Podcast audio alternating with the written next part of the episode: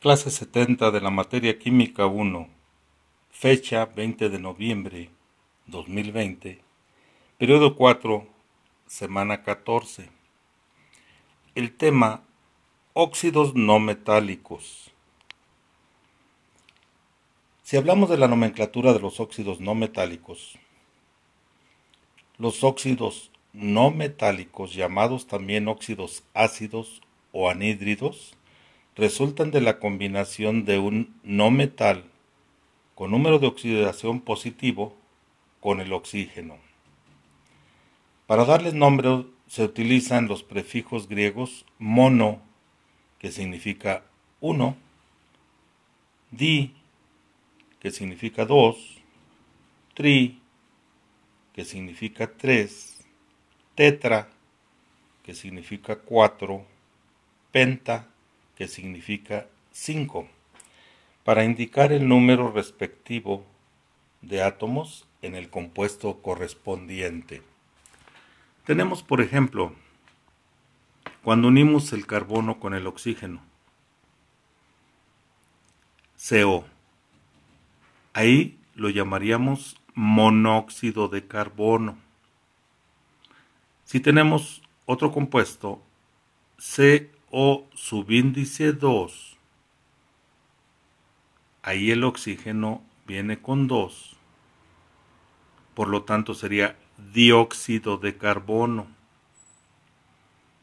Si tenemos otro, otro compuesto, nitrógeno con oxígeno subíndice 2, NO subíndice 2, sería dióxido de nitrógeno. Ahora, tenemos otro compuesto que sería N subíndice 2 o subíndice 5. Por el 5 sería pentóxido de y por el 2 del nitrógeno dinitrógeno, pentóxido de dinitrógeno. Otro compuesto SO subíndice 3, trióxido de azufre otro compuesto Cl subíndice 2 o subíndice 7. Como el 7 lo indicamos como hepta, el Cl subíndice 2 o subíndice 7 sería heptóxido de dicloro. Estos óxidos producen ácidos al combinarse con el agua entonces también es posible nombrarlos anteponiendo la palabra anhídrido, seguida del nombre del ácido que formarían.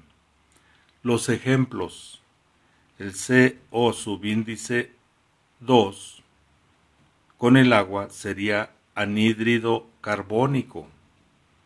El CO subíndice 2 con el agua, anhídrido sulfuroso el SO subíndice 3 con el agua anhídrido sulfúrico, el P subíndice 2 o subíndice 3 anhídrido fosforoso, el P subíndice 2 o subíndice 5 con el agua anhídrido fosfórico, algunos no metales pueden producir más de dos anhídridos. Para designar estos, se consideran dos de ellos normales y se nombran en la forma usual, con la combinación oso para el de menor número de oxidación e ico para el de mayor.